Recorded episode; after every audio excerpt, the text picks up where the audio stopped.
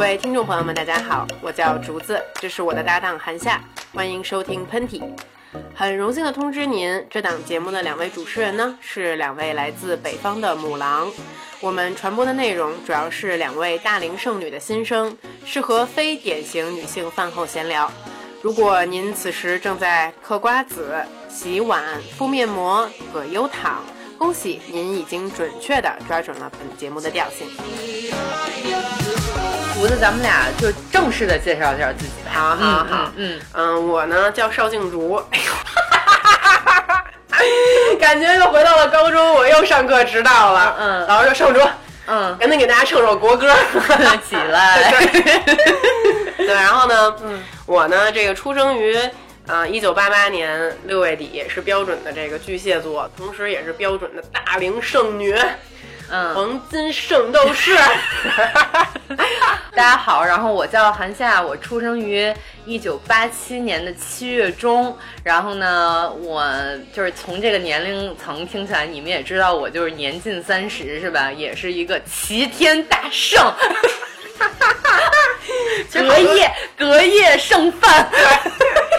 说的都是巨蟹座，嗯好多人都不信咱俩是巨蟹座的。呃，别人猜你猜的最离谱的什么星座？嗯，猜我白羊座的多，啊，猜我狮子座的对，多，然后、啊要不然就水瓶座，双子座，没错。嗯，其实说实话，他们都还是不够了解咱们。就是你觉得咱俩最巨蟹座的一点是什么？一二三一块儿说吧。怂。对，嗯就是我们俩有各种各样怂的事情。呃，嗯看上去都是胆儿挺大，但是有很多时刻都还挺需要躲在自己那个小壳里面。哎，其实，但是我觉得，其实这怂不是一件坏事儿。我觉得怂对于我来说，可能有的时候是一种，我觉得天真，就是 一点惊呆了。天真的女孩子气，就是因为有的时候我会觉得我还是一个小孩儿，然后我可能有的时候会怕某些事情，但是有的时候可能是因为我的天真善良所带来的啊，他就是把自己夸了一个六。对 对对。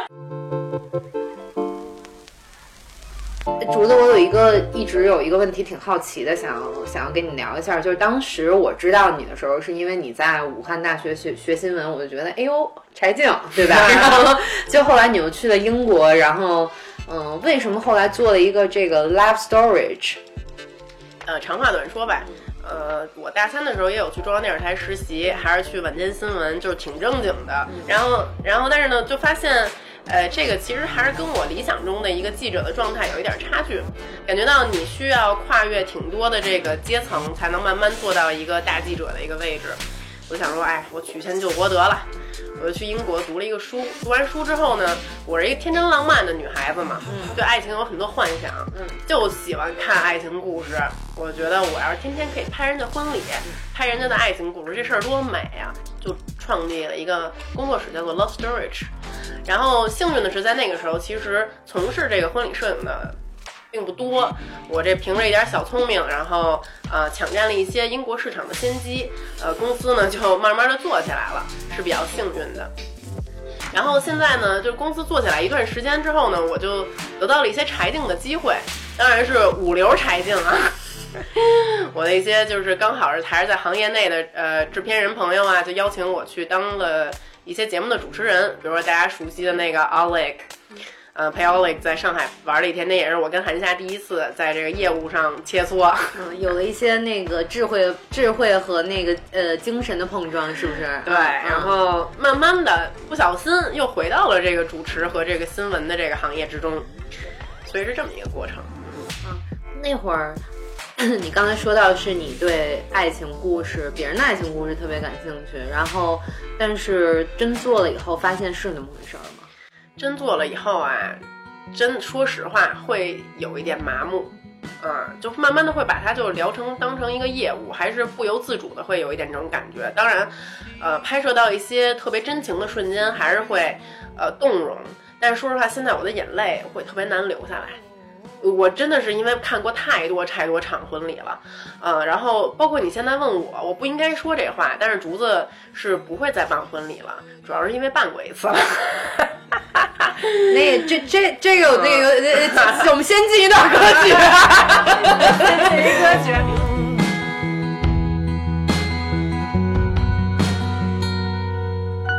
And I could easily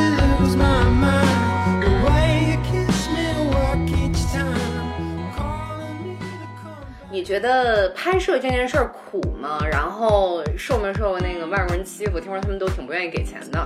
算是吃了不少苦吧，但其实年轻人吃苦，我一直都觉得是苦中作乐，有一种自嘲的精神。年轻人吃苦，因为咱们是不可能跟咱们父母那辈真的是所吃的苦去比较了。我认为，啊，那当时的话呢，嗯、创业初期为了图便宜，在伦敦西南角的这个郊区租房子办公室，那个郊区离最近的火车站，呃，走路得半个小时。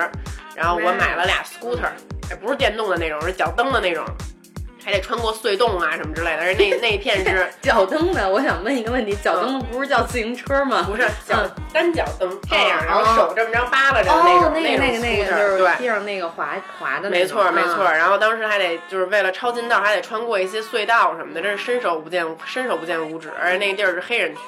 我记得当时我爸我妈第一次来的时候，这个没有任何这个种族的这个这个观念的这个中国中国的这这中老年人啊，一到这儿，我爸就在大街上数说：“哎呦喂，还没看见一白人呢？”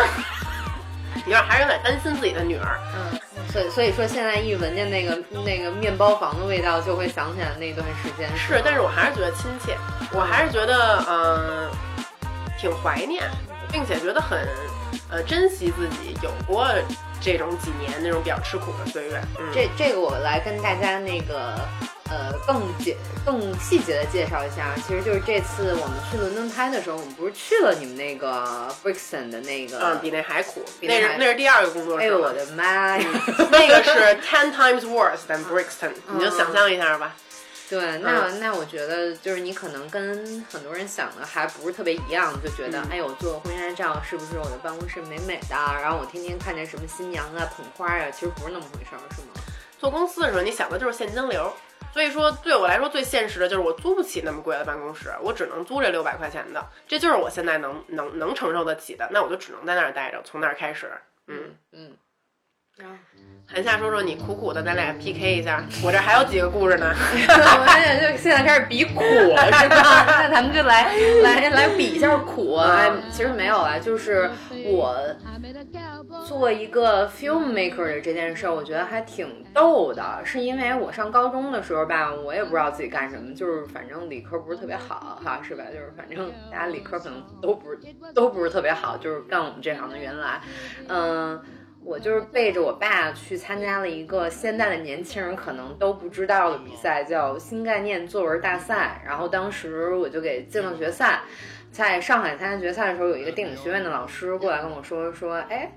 小姑娘，我觉得你这个文风稍微有点剧本的感觉。我说耶，还挺开心。就是那会儿他说，你就去考考像电影学院、中戏这种学校，然后我就结果就瞎考，当时也什么都不懂，结果就考上了，还挺幸运的。然后完了以后，我一直是一个特别特别喜欢摇滚乐的一个人。然后我爸现在还有一句名言，就是说韩夏，你的一切都是摇滚乐害了你。然后 我那会儿就是觉得啊，我将来可能要不然就是做跟音乐行业有关的，要不然我就就是专拍 MV。然后我上大学的时候，第一份的实习工作就是带很多国外的乐队在中国巡演，拍了一个 MV 给一个加拿大的乐队叫 Handsome Furs，呃。后来我现在的男朋友也是他们的朋友，也给他们拍过 MV，然后这个事儿还挺巧的，后来再说啊。然后这个 MV 当时其实，在 YouTube 上有大概十二三万的一个播放量那，挺大，挺多的了。嗯，然后他还在一个挺挺有名的一个音乐网站叫 Pitchfork 上播过。然后我就想说，我当时是刚毕业，不知道要干什么，写了好多不给钱的那种剧本，然后给人当枪手什么的。我就想说，其实。这个媒体或者是你怎么去传播你自己的原创的内容，有很多很多的方式，对吧？然后我就一怒之下，拿着我的小包就去了加拿大，嗯。当时就没钱啊，就我一个月的生活费加上房租，一共也就一千多加币，嗯，那你算一下，可能就是不到六千块钱人民币只。能吃白菜的一个生活状况。所以说那会儿就是 买了好多那种乐扣，嗯，然后每周日就是我的 cooking day，然后呢，呃，做的菜给自己都分成小盒，每天去那个学校微波炉叮一下，然后那会儿给自己老做炸酱面，然后他们就说，哎，你看那中国那女的吃屎，因为你知道就是炸酱面就是一坨嘛，然后就很多国外朋友，你看那中国那女生吃屎，怪不得你现在还是爱吃炸酱面。对，就是炸酱面是我心里，因为它是一个最方便的一个食品，就是你炸那一大罐儿，你可以吃好几天好几天，嗯嗯，嗯。然后放点菜什么的，对吧？然后苦那会儿真是挺苦的，嗯，你买新衣服，我得先把自己的旧衣服卖了，嗯因为国外你可以去那个 thrift store 你去卖，嗯，嗯。然后我这也好奇哈，那你从加拿大回来之后，怎么开始在中国拍起片子的呢？那回来之后，那会儿我觉得稍微有点眼高手低，就是你可能学到的一些东西，你在学校去经常啊、努着劲儿去学到的东西，并不是你在实践里边儿可以用得上的。然后我当时就什么都干，我干的最就当时去一个那个学校给同学们讲，就是怎样怎样参加艺考什么的。然后培训班老师，培训班老师，然后大概干了有三四个月的样子吧，嗯然后就挣点儿微薄的收入嗯，供我租房，然后后来呃。我当时还把我那个就是在国外的经历写了一几篇文章，然后可能有些人看了，然后嗯，当然整个的文风也是透着一种苦苦的气息。嗯我看过，我特喜欢。嗯，谢谢加拿大的那个谢谢你，谢谢你，谢谢你，我的李青。然后呢，然后呃，一个契机是当时我们接了一个。呃，我有我和我的好朋友，然后和我的男朋友，我们一起去拍了一个片子，是给是给匡匡威拍的，Converse 叫呃 Finding Jack，然后当时是一种就是纪录片式的广告，嗯刚刚开始很流行的那一哎，段。是通过这个片子认识的 Roy 吗？对，嗯，啊，我来给我们的 Roy 那个打个广告我们来现在来，你来，你先来。对，Roy Who 是 is Roy？让 Roy 是上海神剪，第一剪神。是我们这次未来之家的剪辑嗯，啊，我们非常喜欢 Roy 哥哥，然后 Roy 哥哥这次也是功不可没啊嗯，把我们的片子剪得非常好看，他现在还在奋战，现在还在在跟印度人和日本人在现在还在 TMD 的八八剪。对对，还在还他妈 JB 剪呢 JB stands for Justin Bieber。Baby, baby, baby, oh, Like baby, baby, baby。现在我们来进一段，进的那一段音乐，Thought you'd always be mine, mine. Baby, baby, baby, oh, like baby, baby, baby, no. 哎呦妈呀！我刚才咱们俩刚才说那一段废话，那个大脑里边仅存的记忆 erase。算了，不说了。反正就是拍了这么一篇儿吧，啊然后就是奠定了我想要去拍记录形式的东西。当然，这是人生的一个阶段，然后奠定了我那个时候想做这种形式的一个基础。然后，包括后来我一直都在做一些关于记录人的生活之类的一些小片段啊、嗯我觉得挺有意思的。嗯，其实说实话，就是咱俩这个回想咱们的职业轨迹，其实是两条完全不一样的一个一个 path。嗯，没错。嗯，咱们俩可能你接的更多一点，但是咱们都接过这样的问题，说，嗯，我想要成为一个拍摄的人，然后我应该怎么开始？然后无法打破现在的生活环境。呃，我觉得在问这个问题的时候，就是你问自己一句话就行了。嗯，因为我觉得你肯定有类似的经验，就是我们在拍摄的时候，你站在摄像机后，你有的时候看到一个 frame，你看到一个画幅，你会觉得你浑身起鸡皮疙瘩。就是或者你在采访一个人的时候，那个人说了一句话，让你觉得妈呀，嗯，肯定有。对，就是怎么说的这么好，然后你的脑子里面已经构架出来了这一句话可能在你片子跟故事里边的哪一个部分，然后什么样的音乐，我调什么样的色，就是你已经想好这件事儿了。我觉得如果你有这样的冲动去 create 一个东西的话，妈呀，对不起，我老说英文，今天、嗯 没事就是没事儿就是你、嗯你有一个这样的冲动跟想法去把这个东西做出来的话，嗯，而且你认为这个东西是值得花时间，你也自己愿意去成为做这样东西的人的话，我觉得没有什么打不打不破的环境。就是有很多人跟我说，我不在北京，我不在上海，我在什么哪个小城市里边。我觉得，作为年轻人来说，其实咱们是处于一个时代变化的一个阶段，就是在在你们特别特别年轻的时候，就可以把自己的东西上传到网上，这是一件特别特别幸运的。你们要知道一件事儿，就是你们的竹子姐姐，就是这拍摄、剪辑什么，这都是她自己学的。所以呢，嗯，好多人都说，哎呀，我也没有老师，我也没有上过科班儿的一些呃教程，然后我也不知道该怎么去开始这些东西。实话告诉你们，在去电影学院里边儿或者中信，没有人教你这些东西一字儿，你知道吧？真的就真的没有人去嗯教你这些的。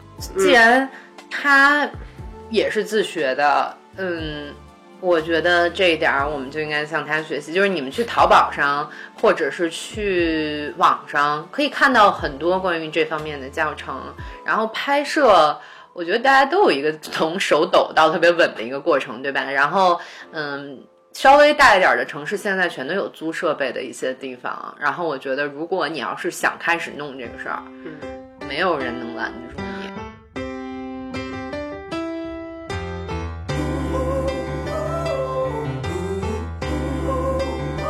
咱们说了好多冠冕堂皇的话，就是咱们要不然给大家，咱们要不要给大家讲一讲，就是咱们在拍摄的过程中发生了什么特别糗的事儿？咱俩互爆一个，有点过嘛？说谁怕谁呀、来爆一个。啊？嗯，你先来还是我先来？你先来吧。这个实在是一个终极大秘密，我说了之后，大家会对这个韩导演的认知 进到一个新的一个世界、新的领域之中，并跟他产生一种最新的心灵相通，你知道呗？就我们这个韩导演在伦敦拍摄的时候，一天深夜啊，他与一英国友人吃饭，回来的时候呢，这个有点晚了，这在公车上摇着摇着就摇出了尿意。哎呦喂，没想到这好几站啊，好不容易到了他们这个该下车这站，又找不着家了。那天手机还快没电了，打完了最后一通电话之后，实在是有点憋不住，韩导就开始找说：“哎呦喂，我在这个明亮的这个周五在狂欢之夜的东伦敦，到底可以在哪里解决我这个生理需求呢？”这时候，他瞅见了 Shoreditch 地铁站门口那条著名的隧道，里面全是涂鸦。他说：“哎呦喂，这地儿暗，赶紧趁人不注意，把裤子扒了，大白屁股往下一蹲，就开始尿吧。”哗哗！哎呦，韩导演想说：“哎呀，太好了，终于解决了，这四下无人。”哎呦，马上要尿完之际，往后一看，三个黑人朝他走了过来。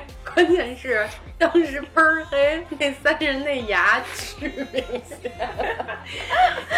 当时漆黑的隧洞里，只能看到那三位黑人男子的牙和韩导演的大白屁股。当时的他，简直就是受惊的小兔子，赶紧把裤子拉上，哎呦，一路跑啊！那仨人没冲你说什么呀？在后边跟了我大概几秒钟吧 说，Oh, that Asian girl，just peed，outside in the public。太太牛逼了！还有一个事儿没给你讲，因为就那天你还记得我买了一双就是挺贵的靴子，特别美的穿上了，嗯，记得记得。那个上边的尿渍，哎呦我的妈呀！我到现在还没有穿，但是现在还在穿呗。还在穿，嗯没关系我是就就是节省资源，没关系，没关系我们都有这种时候。我有时候也会尿自己腿上。这是一个什么节目？这是一个什么节目？想入行的年轻女孩儿，我就提一条要求对你们：面试的时候，能不能撒野尿吧？嗯，能就 on board，不能不能回家再练，回家练练再回来。好，你已经就说了这种事儿了，嗯那我也不他我也不能手下留情，对吧？我们在我们在日本拍摄的时候，由于这个你们大家也知道，这个日本空间的狭小，呃，我们租的这个 Airbnb 呢，就是稍微有一些局促啊。然后当时我们就三个女孩儿住在一间房里面，然后有一天晚上我们就睡一大通铺，有一天晚上我就超市买东西推门儿，哎，就看见。哎呦我的妈呀！这个床上坐这个人是谁？邵艳红，你在干嘛？我就眼看着竹子穿着一个上面破了个洞的黑色的小裙子，脸上敷着一个面膜，戴着一个粉红色的一个头巾，头上那个你们在眼罩眼罩眼罩眼罩，然后那个头上你们知道有那种小卡子的晾衣服那个上面挂着自己的性感内裤。挂了一圈儿，然后呢，跟这个窗外的高楼大厦对比起来，就有一丝，呃，特别艰辛的苦意。苦苦的嗯，然后呢，打工妹之屋，没没办法，哎当时这个给我吓得地上堆满了那个零食袋儿、隐形眼镜盒、脏衣服。哎呦喂！当时你这个日本那集啊，你们但凡看到我这个光鲜亮丽的外表之下，嗯，其实内心就是那个在出租小屋的床上糗着，旧手洗完内裤直接挂窗户窗户上面的那个小哨儿。我跟你说，那天晚 上有一个场景我记得特别清楚。嗯我们把那个窗户打开，我们几个女孩在那聊完了自己的惨事儿，要睡觉，就一阵微风袭来，我就看见邵静竹的内裤犹如风铃一样 就是 虽然没有发出什么清脆的风铃声，但是我也听到了一个一种内心的哭泣。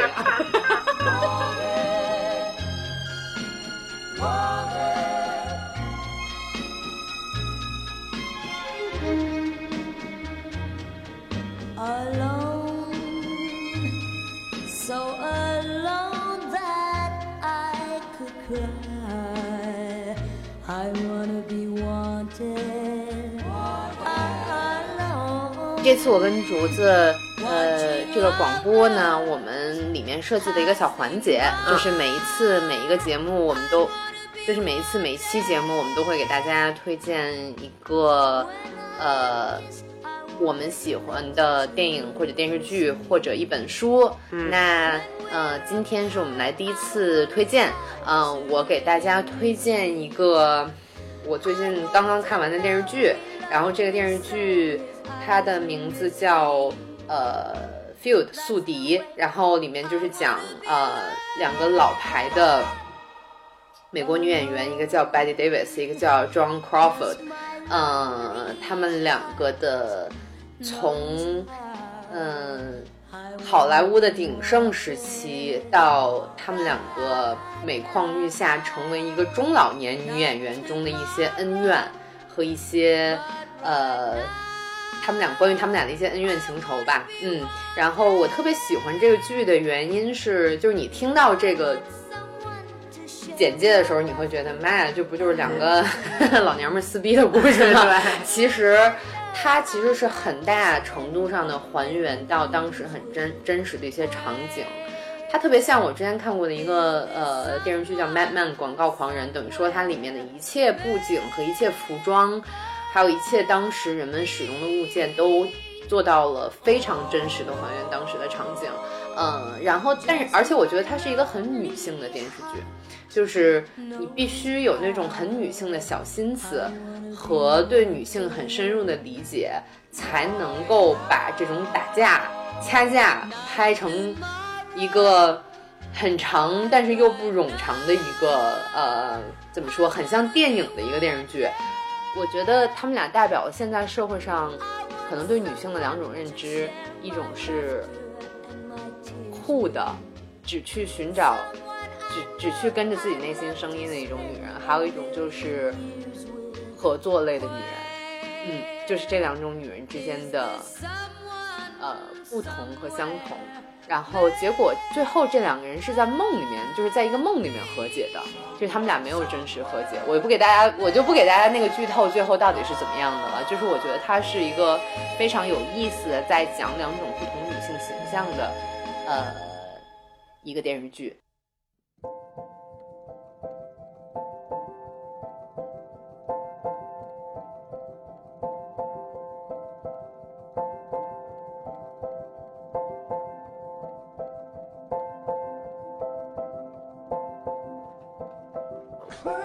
呢，这周给大家推荐的一本书，真的是我最近在重新看的一本书。小时候看过一遍，没看懂。这就是《傅雷家书》。嗯，为什么没看懂呢？就是因为《傅雷家书》里面，其实他一直都在跟他的儿子傅聪的这一个书信往来嘛，和他的老婆朱梅馥这三个人。然后，嗯，因为涉及到了很多音乐知识、名曲、名作家，所以当时小的时候音乐知识不够丰富的时候，第一遍是没看懂的。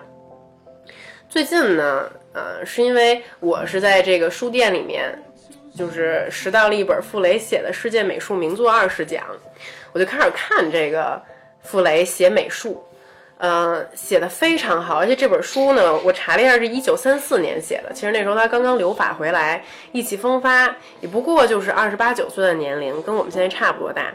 你再看这一本儿。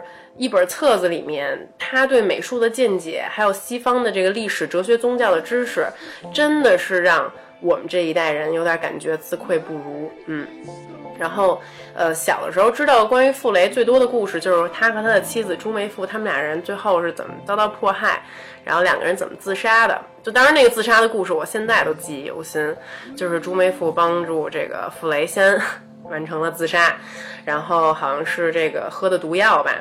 然后这个朱梅馥自己上吊自杀的，就是非常决绝的一种知识分子这种，呃，告白，就是这种离别。嗯、那这本《傅雷家书》实际上是他们的二儿子傅敏，嗯、他收集整理书写的。其实傅敏和傅雷他们之间也有很多书信往来，但是可能由于一些政治原因，这些书信已经不存在了。所以我们在这本家书里面呢，看到的更多是傅雷作为父亲对傅聪他这个非常天才的这个呃钢琴家的儿子一些在音乐上、在生活上、在感情上的关心。其实我第二遍看的时候，处处都能拨动我的心弦。你可以看到一个父亲对儿子那种无微不至的关爱。他是一个很大的学者，他但是他对其实儿子好多琐碎的关心和关爱是能投射到自己的家庭中，然后可以重新的去审视亲情还有生活，其实是让我感觉到挺温暖的一本书。嗯，所以我这周把这本书推荐给大家。嗯，然后希望你们那个别看剧看书，耽误我自己正常的工作跟学习。嗯，好。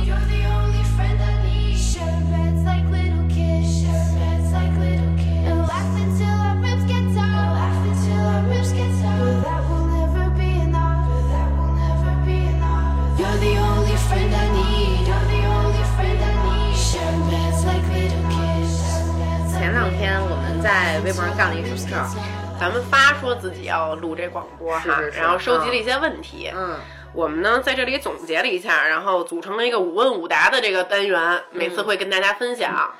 因为不知道你们是不是想要暴露个人的信息，我们就不透露这个提问人的名字了。嗯，就我们把你的问题总结了一下。嗯今天呢，答的第一个问题是说，quarter life crisis，二十五岁的迷茫，有挺多朋友有这个问题的。二十五岁的时候你干嘛呢？加拿大瞎逛悠。嗯，二十五岁的时候我结婚去了。哟，我们现在对你插插播一段歌曲，我们插播一段歌曲。没有，我觉得这个，就说实话，我觉得这事儿没什么好，没什么可回避的。对我来讲，我觉得我二十五岁的时候是一人生转折点。嗯，二十五岁是我天真和成熟的一个分水岭。其实有 天真过吗？天太天真了，原来嗯真的挺天真的一个女孩儿。因为其实你认识我爸妈，我爸妈是属于那种把我保护的很好。我从小就是在温暖和爱的家庭中成长的，我真的不知道什么是挫折。二十五岁的时候遇到了我人生第一个挫折，我甚至不知道该怎么面对。呃，我觉得用一夜之间成长这句话并不为过。嗯，然后我觉得婚姻之中没有对错，然后我只是单方面的去不停的反省我自己，从这个反省之中，我一下长大了特别多。其实现在认识我的朋友都都都能发现我的这种成长，而这个成长给我最大的一个呃上的最好的一课是让我变得更加脚踏实地了，而且更加理性的去看待啊、我所拥有的和我想去拥有的，嗯、其实是变得更接地气儿了。嗯，你呢？我觉得这个事儿可以这么看，就是你以为二十五岁是你第是，你以为二十五岁是你人生中很重要的一次危机，no，就 是你五十岁的时候还有中年危机，嗯你七十五岁的时候可能还有一个老年危机。我觉得这个事儿只能证明你是一直在改变的，而不是证明你的人生是停滞的。你有，你只有有一种对于未来的无知的恐惧的时候，你才会有一种危机感。我觉得这是好事儿，嗯，克服这个危机。呃，我二十五岁的时候，我觉得我做的人生中最重要的一件事儿，就是我二十五岁的时候自己跟自己玩了一年，我没有 选择去把自己放在一个安全的环境中，而是。呃，我在留学的过程中，其实都是自己在跟自己玩儿。那这样的时候，你就会觉得，哦，我可能并没有想清我在危机的时候想干什么，但我起码不怕这个事儿了。行，咱们过渡到下一个问题啊。嗯这个女性朋友们有的时候对这个恋爱的话题很感兴趣，就有人问说：“哎，异地恋该如何相处呢？”唉，咱俩现在都处于一个异地恋的状态，没错，嗯，嗯就是而且有点有点挺远的。挺远的都，嗯你我比你还远点儿。你们嗯这个有的时候是一个北京、上海或者上海与广那州，都不是事儿，哎呦喂，嗯，我觉得异地恋特好，我特别享受异地恋爱。嗯我不知道为什么，可能是因为咱们老了吧。啊，我不是特别喜欢嗯那种、呃二十四小时粘在一起的那个状态。我以前经历过，嗯然后呢，我觉得以后也不可无可避免的会。到达那个程度，如果两个人真的进入特别稳定的那种，甚至婚姻关系，朝夕相处。但如果你现在有幸还处在异地恋的状态之中，我觉得这是一个既有独处空间，又有两人相处空间的一个一个平衡的一个时期，都在于你如何平衡它。我给大家讲一个，就是我觉得对于我来说很管用的一个，也不能说是方法，是我自己的看法啊。老谭，自己的看法是，嗯，我觉得我们有的时候有点低估我们的恋人。就比方说，你回家以后，你说，哎，今天他这事儿他都没去，他也没跟我在一块儿，我不想再跟他讲了。嗯嗯，也许你在跟他讲的过程中，他能够发展出一套他自己的想象，嗯他能够根据当时的状况给你一些好的建议。但是我们往往会觉得，为什么你不在这件事情，把它放大，嗯从而把你自己的孤独感放大。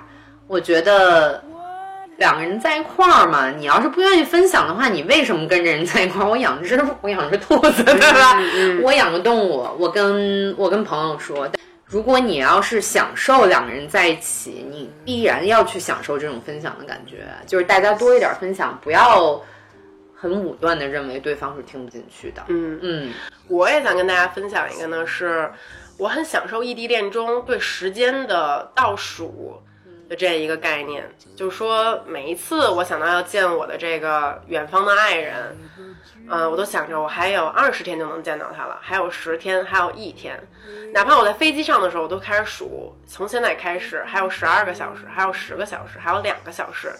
在我从机场到家的这个过程中，我在想说，还有一个小时，还有三十分钟，还有一分钟。这个倒数的时间其实是每天朝夕相处的恋人很难体会到的，而你在你见到了那一人开始，你又开始倒数，我还有跟他相处多少天的时间，还有多少天我们就要分别，包括每一次分别的时候，你都还会去珍惜很难过的那种感觉，就好像是真真正正的两个人靠在了一起，然后又剥离，又靠在了一起，又剥离，这种感觉不停的让你意识到这个人对你的重要性，以及我成为我自己的重要性。我特别特别珍惜和嗯、喜欢这种感觉。对，嗯，这是一种又痛苦又让人觉得甜蜜的一种复杂的感情。嗯，我觉得可能大家更关注的一个问题是信任感的这个问嗯，题。有。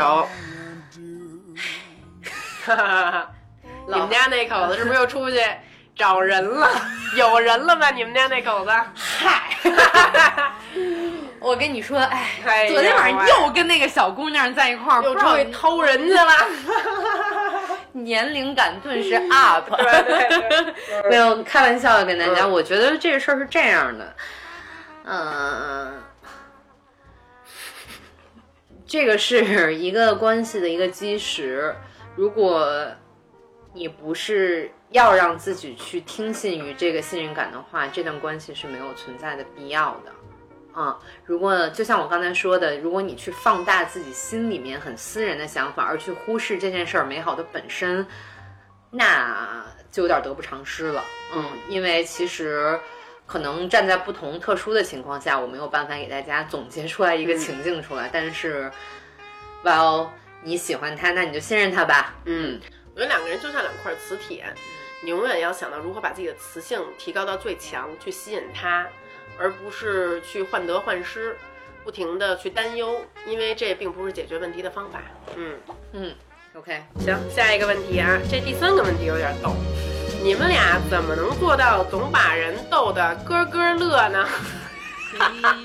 这是原话吗？嗯咯咯乐哈。嘎嘎乐，嘎嘎乐嘎嘎乐，嗯。哎呦，因为你自己得先产生一个嘎嘎乐的 vibe，嗯，咱俩的笑声都还算有点特点。妈呀，就是就是有一种，我我不知道，就是你们有没有看过一个熊猫吃竹子的一个视频？我每次在吃看那个视频的时候，我总是想到烧镜竹，我不知道为什么，因为那种憨傻的气息，你知道吗？就是我老觉得那个熊猫要是笑的话，就是 就是我这声儿对对对对，no no no，我觉得是这样，就是，嗨，这个话说白了就是，你就活这么些年，嗯，你都不笑话自己的话，你怎么活下去啊？得先学会自嘲吧。嗯，对，嗯。但是我 有的时候不是故意自嘲，我真觉得自己 就是太傻啊，有点傻，主要是。嗯嗯我觉得有一句话俗一点，心灵鸡汤说爱笑的女孩子运气不会太差。说真的，我觉得这句话说的挺对的。嗯为什么爱笑呢？其实还是比较乐观嘛，比较二，对生活好多事情最终还是能想得开。嗯，最后到最后来发现，嗨，不如一笑，你知道吗？然后你自己一笑，身边人也跟着笑，然后就世界的事儿都不是事儿了。那个，但是观众不是。但是听众朋友们，就是你们也不能就是盲目的笑啊！就是我跟赵静竹还是发生过很多在工作场合嗯无所顾忌的笑，有有有有有挺多的，嗯这是咱们俩该注意的方面。嗯，没对错，这嗯就谈到了下一个问题。嗯，如何面对工作中的旅行？这咱们刚才说过了一点儿。哎呦，哟你是旅行专家，说实话，我是那个大大咧咧的那种。韩夏特别细致，就是比如我 腿上来被咬了一蚊子的包吧，然后他就说，他说，哎呦，我赶快给你拿油去。我说没事没事，我挠挠就行了，在上面印一个十字儿。你你给大家描述一下，就是我的这个飞行过程中，哎呦我的妈呀，可忙活了呢！但我现在什么都记不住，就记得住 你从那个日本飞到印度的时候，把那沙拉汁儿一打开之后，喷了自己一脸，被 YS 了。你还戴着一眼镜儿，就直接被 YS 了。哎呦，笑死我了！我给大家讲一个事儿，就是我们在拍《未来之家》上一竹第一天到美国的时候，人来了，箱子并没有来。哎呦我的妈呀！当时嗯稍微给遮瑕膏一遮，然后涂了一唇膏就上镜了。我觉得不管不顾了。像我这么不管不顾的人，我都可能不会在那种场景下上镜。然后她还是一个，就是你你们别看她那么美，对自己要求那么多，但是其实她的东西带的并不是很多。我其实不是化妆品和护肤品特多的一人，嗯嗯，我都是那种跟着韩夏屁股后面在日本。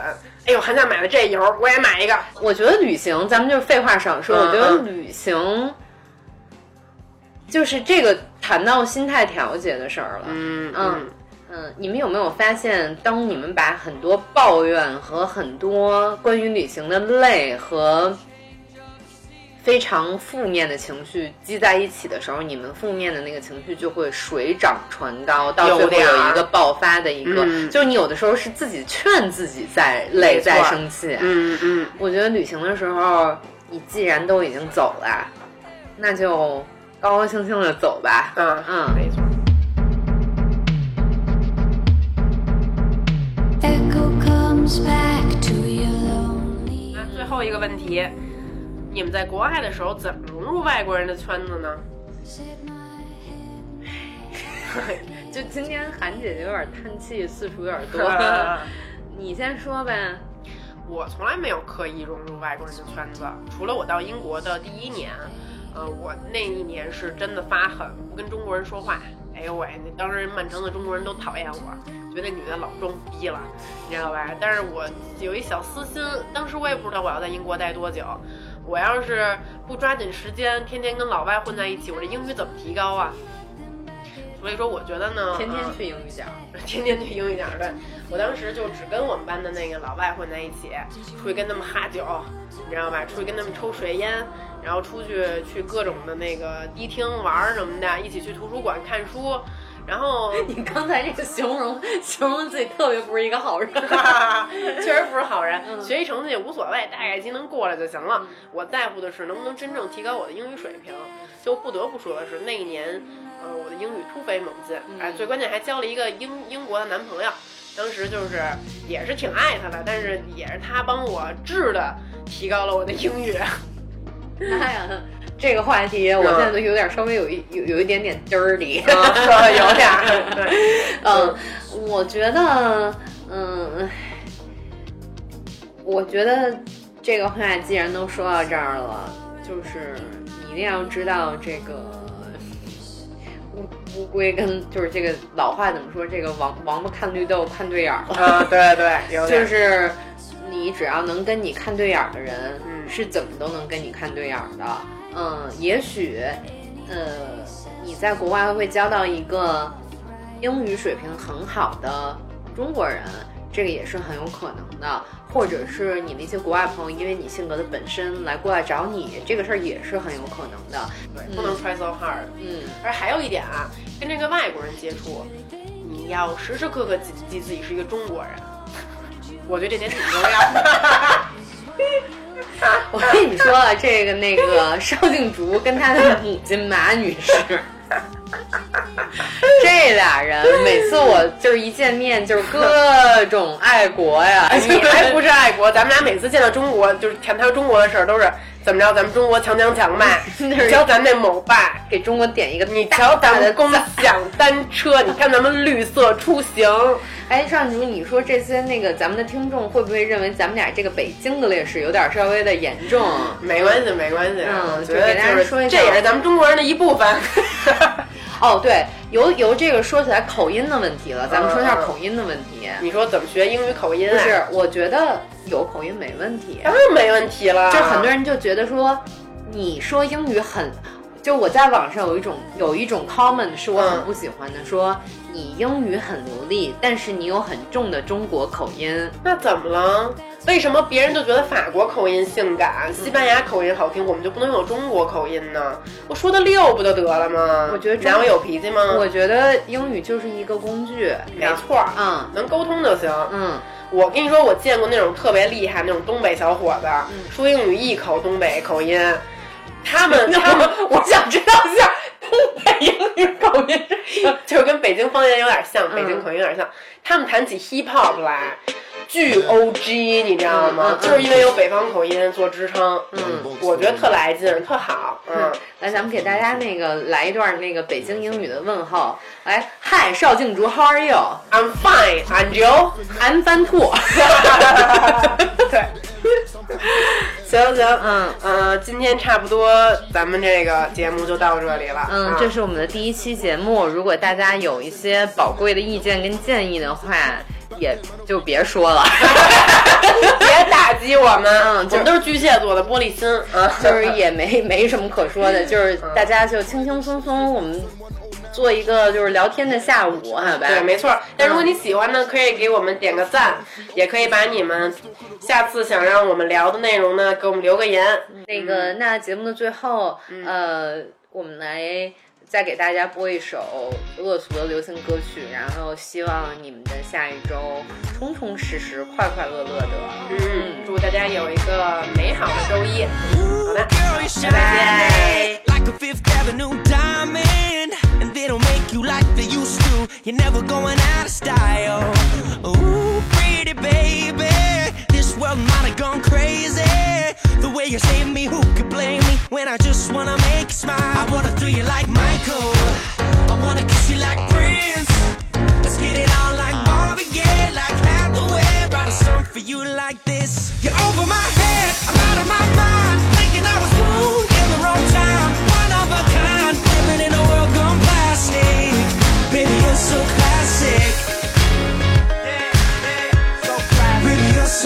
sick. Yeah, yeah.